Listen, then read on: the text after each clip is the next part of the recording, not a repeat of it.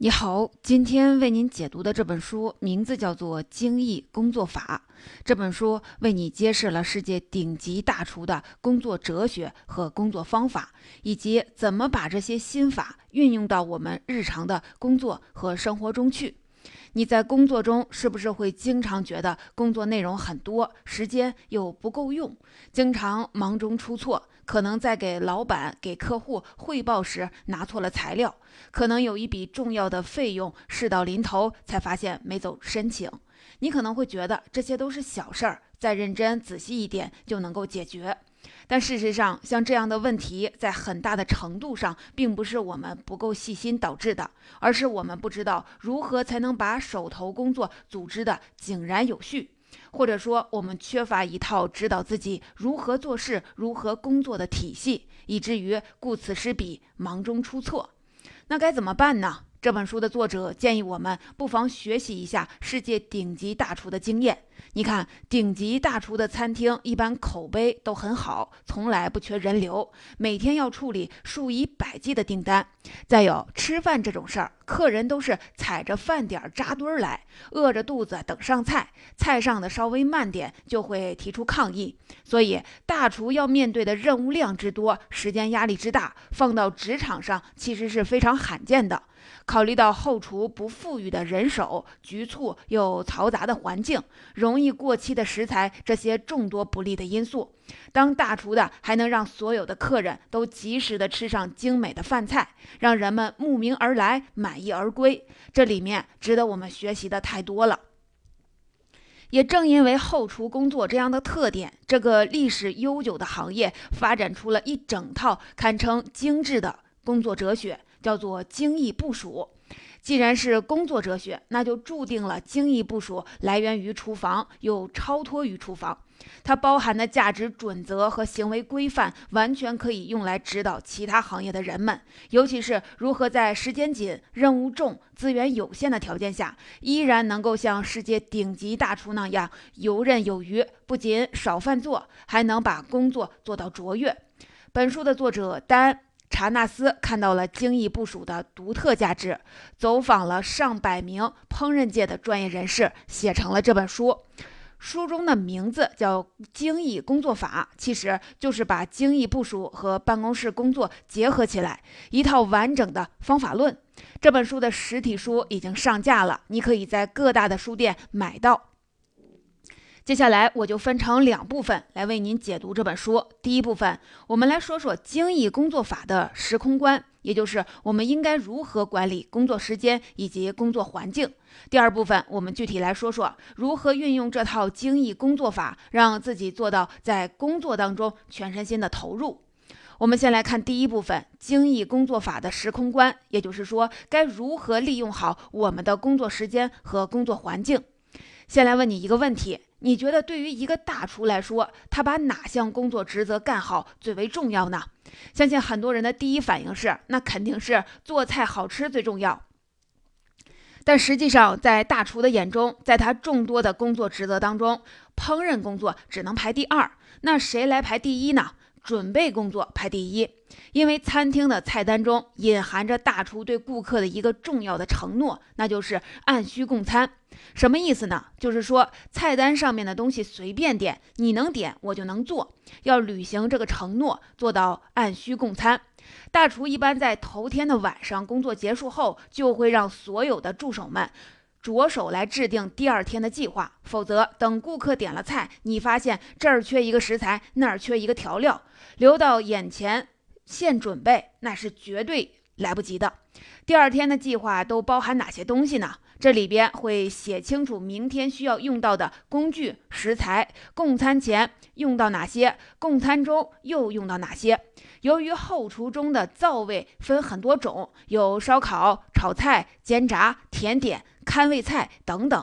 对于每个灶位来说，他们都需要做哪些操作？这些操作的先后顺序又是什么？每一步操作大概需要多久？如果是准备宴会，会具体到几点几分切片，几点几分装盘，这些都需要写清楚，准确到这个程度，一个合格的行动计划才算是完成了。这是大厨们做的计划。相比之下，反倒是很多高学历、高收入的白领在开启新的一天工作时，没有任何计划可言。每天早晨匆匆地赶到办公室，临时做决定，蒙头就干，干到哪儿算哪儿。其实，很多人都曾经尝试着制定每天的工作计划，但却很难严格的去执行，最后不得不就放弃。之所以会出现这种情况，可能是因为他们陷入了一些误区。第一个误区是把工作计划等同于列清单。很多人在做计划时，只是单纯的把要做的事情逐条的记录下来，形成一个流水账一样的待办事项清单。问题是，越忙的人清单越长，一眼望过去，几十条、上百条记录，头都大了。他不仅不能够起到任何计划的作用，反而会增加你的心理负担，恨不得永远不想再打开它，面对它。实际上，你列好的那些工作清单、待办事项，充其量只是一个毛坯。想要严格的执行，你还需要对清单进行深加工，最终形成一个精确的行动时间表，这才是一个完整的工作计划。你可能会说，我也知道每天的工作计划应该是一个时间表的样子。问题是清单里那么多记录，我先干哪个后干哪个呢？好像挺为难的。这就是第二个误区。我们很多人会把清单里的事项混在一起进行排序，特别容易混乱。我们不妨来看看大厨是怎么做计划的。前面我们提到了，大厨会把代办的事项分配到后厨的每个灶位上。烧烤这边的代办事项组成一个排序，煎炸的代办事项又组成了另一个排序。我们也可以想象自己手下有若干个灶位可以利用。比如说，对于一名销售来说，他拥有的三个灶位。可能就叫做内部沟通、拜访客户，还有学习产品，三个灶位几乎可以承接他所有的代办事项。这就相当于把代办事项分成了三类，分类之后再排序，哪些客户要优先的拜访，哪些产品要优先学习，这个逻辑就容易理清了。接下来，你只需要把每个灶位上排在最前的几件事儿放进时间表里就可以了。这就意味着你的关注范围一下子从几十条、上百条的记录缩小到了十几条，局面豁然开朗。不过，把这十几件事儿放进时间表的时候，有不少人也会感到很纠结，放在哪个时间段儿呢？每件事儿都需要琢磨半天，这是我们要说的第三个误区：缺少时间惯例的指导。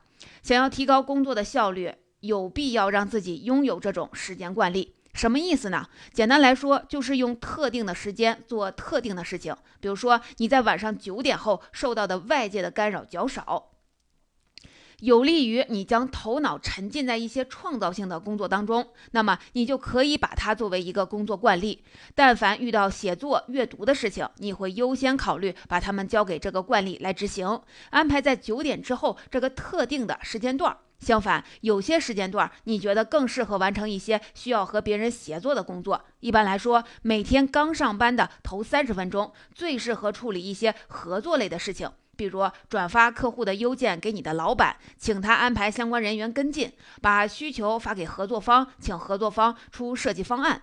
在上班的第一时间轻轻推动一下，然后等待结果和反馈就可以了。如果把制定计划的范围扩大到生活中，你还可以设置亲子时间，设置做家务的时间等等。当然了。惯例的设计没有固定的类型，完全取决于你的自身需要。当你的时间表上确定了大量的惯例，你就可以有一个可以重复使用的框架，判断哪些事儿适合放在哪个时间段会变得非常简单。除了时间安排之外，大厨们的精益工作法还有一个很重要的因素，那就是对于工作空间的管理。当一位厨师面朝灶台准备做菜的时候，他站立的位置其实大有讲究。食材一般摆放在厨师的右侧后方，按照入锅的顺序或者装盘的顺序排列；而做菜的工具一般摆放在厨师的左侧后方，摆放的位置每天都要保持不变，闭着眼睛也能找到。厨师站在灶位、食材和工具这个三角形的中心，一旦烹饪启动，他可以保持双脚原地不动地把菜做完，中间没有任何不必要的停顿。不但如此，这样安排空间还能在很大程度上保证工具用完后放回到他们应该在的位置上。做菜时产生的废料会及时出现在垃圾桶中，手上的污渍会在第一时间清理干净。总之，大厨会要求自己边干边清理，始终把工作环境保持在最佳状态上。我们平时在办公室处理的那些工作，他们并不像做菜有那么多的重复性的动作，这就在很大程度上让我们低估了空间的价值，甚至平时根本就不去认真的考虑这一点。花上几分钟寻找一件重要的物品，花几个小时重写某一个人丢失的文件，相信大多数的人都有过类似的经历，这就是缺乏空间管理的表现。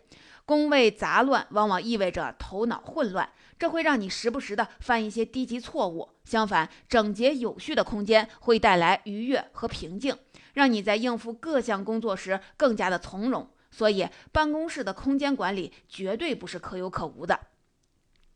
具体该怎么做呢？举一个例子，你工作时用的电脑可能是你办公室最重要的工作空间之一。我们都知道要把不同的文件资料存入不同的硬盘、不同的文件夹中，方便下次找到，这就是我们都会做的。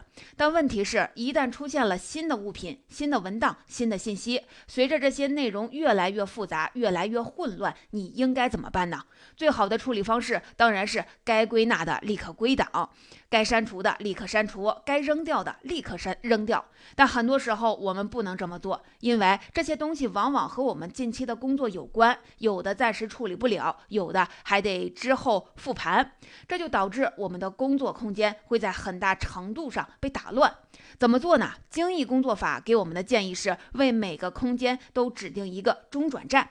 比如，办公桌上放一个专门承接新物品的盒子，电脑中指定一个专门存放新文档的文件夹。如此一来，新进来的物品和文档就不会被你随手的乱摆乱放，打乱原本设计好的空间布局。除了这两个中转站，你还需要用到咱们前面提到的待办事项清单。每天下班前，你都应该抽出时间，挨个的检查你的记录本、邮箱。微信、钉钉，甚至是手机相册，看看空间里有没有新增加的待办事项，是不是已经不重不漏的转移到清单里。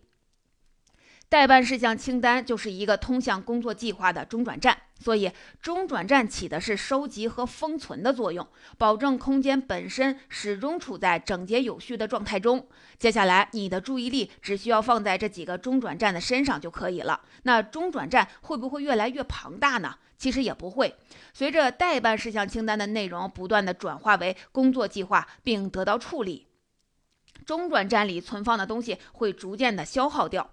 以上讲的是精益工作法的时空观。当然，精益工作法还有一项很重要的内容，那就是真正做到全身心投入。你可能会觉得全身心投入，我们每天都会说，听起来也挺空泛的。但事实上，想要真正做到这一点，并不容易。接下来，我们就来看看精益工作法的这方面能给我们带来怎样的启示。首先，想要做到全身心投入，很重要的一个因素，恰如其分的觉知。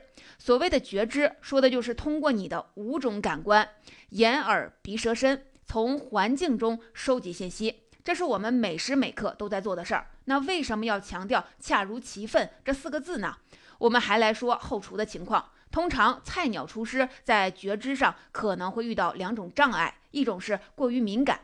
想想看，眼前。火苗翻腾，人来人往，耳边的金属碰撞，叮叮当当，空气闷热潮湿，还要承受调料气味的冲击，让人感觉脑袋都要裂开了。另一种呢，就是过于麻木，只顾手头的事情，忘记了自己是整个后厨系统的一部分。烤箱完成工作的滴滴的声音，其他厨师喊他的声音，他经常感受不到，接收不到，这些有用的信息淹没在了一片嘈杂中。这两种。都是很正常的反应，但是有经验的大厨能够克服这些障碍，他能够屏蔽干扰，对乱七八糟的信息充耳不闻、视而不见，专注的进入深度工作的状态。与此同时，他还能在多个感官、多个频道上及时准确的捕捉到真正重要的信号。他需要听到打印机吱吱的送来新的订单，来自前厅服务员的紧急呼叫。他还需要用味觉判断菜里会不会少用了一种规格的。辅料，用嗅觉发现空气中是不是弥漫了不正常的气味，用眼睛监督厨师的操作是不是规范，这就是恰如其分的觉知。要培养这样的觉知力，一定是长年累月训练出来的功夫。回到办公室的场景，办公室对觉知力的要求和后厨相差甚远。不过，在办公室，你同样需要这种恰当筛选信息的能力。你可以盘点一下，你在哪些方面需要增加觉知呢？比如，有没有因为你禁止了邮箱的弹窗提醒，迟迟没有看到老板给你发的邮件呢？那么你可能需要给老板设置成 VIP 邮件，让他享受随时随地在电脑和手机上同时弹窗的待遇。再比如，有没有在用微信的时候发现聊错了群，带来尴尬和损失呢？那么你可能需要给重要的微信群设置成特殊的背景图片，给你足够的视觉提示。这些都是你提升觉知力的方式。更重要的是，你需要想一想，有哪些方面你应该减少觉知的，或者。你平常都会遇到哪些干扰呢？可能是你手机的 APP 通知，可能是电脑上的网站，也可能是办公室里大声说话的同事，或者是你内心对某件事的忧虑和幻想。你需要看看这些干扰中哪些是可控的，哪些是不可控的。如果是可控的，你可以采取什么样的措施？我们平时工作的时候最常见的干扰源主要是手机和电脑这些电子设备。你可能总是忍不住的拿出来翻一翻，看看有没有新的邮件、新的热搜、新的消息。对此，你可以试试下面这个名叫“潜水艇”的方法。首先，在手机上设置一个每小时响一次的闹钟，之后创建一份检查清单，列出所有你忍不住想翻看的内容。微信、微博、邮箱，但凡平常让你欲罢不能的打开看一下的软件，全都写上。下一步，关闭手机和电脑的网络连接，去做你真正想做的事情。一个小时后，闹钟响了。拿起清单，挨个的检查这些内容是不是有了新的推送。如果有，给自己五到十分钟的时间做出快速的处理。过后再次进入断开网络连接的状态。这个方法就像是在模拟一艘定时下沉、定时上浮的潜水艇。如果你觉得一个小时的间隔有点长，也可以设的短一点。总之，目的是让你既有排除干扰的时间，也能和外界保持信息上的连接。通过这种方式，帮助你朝着恰如其分的觉知前进。大厨全身心投入的方法还有一点，那就是务必完成的心态。一道菜只要开始加工，大厨会争取在最短的时间内把它给做完，送到顾客的餐桌上。不会出现这样的情况：这道菜的工序进行了一半，停下来说：“我先做下一道，下一道菜还没装盘，又把前两道菜晾在一旁去做第三道菜。”听起来很可笑，对吗？哪个大厨要是这么干，可能当天就被解雇了。事实上，我们有很多人几乎每天都在干类似的事情。一封邮件写了一半，一时间不知道怎么说，就存成草稿，回头有心情了再写。一个方案有了初稿，需要找几个人一起把方案定下来。算了，手头的项目那么多，先忙点别的，下周再组织研讨会不迟。这就是欠缺了务必完成的心态。虽然办公室的表格文字不像食材那样存在腐烂的风险，但是欠缺完成的心态仍然有严重的危害。不妨回忆一下，有多少工作是撂下之后就再也没有捡起来的？直到你的老板、你的客户忍无可忍的来提醒你，或者约好的时间节点马上就要截止，你才慌慌张张的把那个半成品调出来，走完剩余的几步。站在其他人的角度看，你已经做了多少不重要，百分之九十和百分之零没有太大的区别，都属于未交付、未完成的状态。再有，如果这项工作只是你个人的一个想法，没有人来督促你完成，会不会就永远的搁置了呢？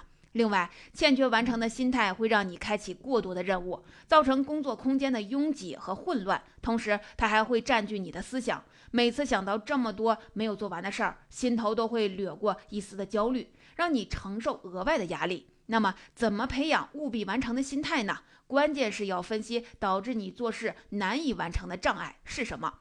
有可能是你过度自信、盲目乐观，总是低估剩余部分需要花费的时间。也有可能是你野心勃勃，甚至是有点急功近利，喜欢把很多件事同时往前推进，认为这样比一件件的做要快得多。也可能是完美主义的倾向，工作当然要追求卓越，但卓越不是完美，而是高质量的完成。除了警惕这些内在的心理障碍，外在的障碍也会有。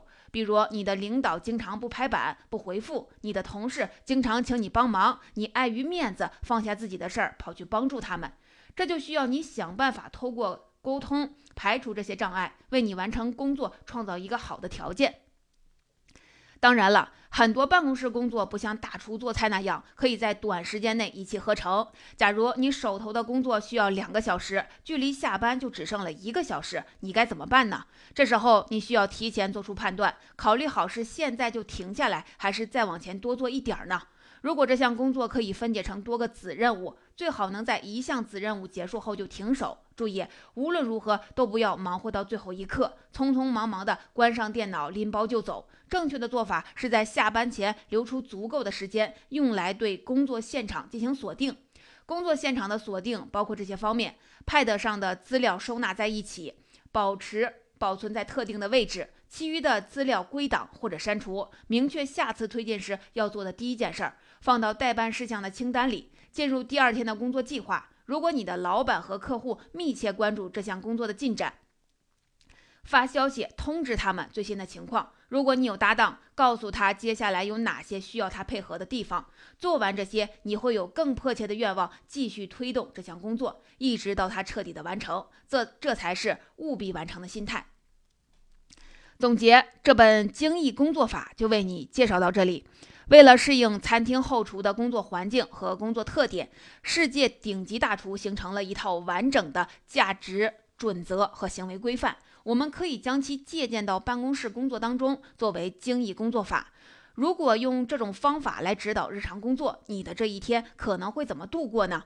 在晚上离开办公桌前，你会整理你的工位，使用中转站工具，把所有的工作空间恢复到最佳的状态上。这个过程会有一批新的代办事项从邮件、微信、记录本等各处汇总到你的清单中。根据自己的工作内容，你对待办事项进行了排序。紧接着，你从中选取了排名比较靠前的十件事儿。放入了第二天的时间表中。到此为止，你花了大约半个小时的时间，就已经拥有了最佳的工作空间和详细的工作计划。第二天早晨，你从容地来到办公室，按照工作计划的安排，全身心地投入到了工作中。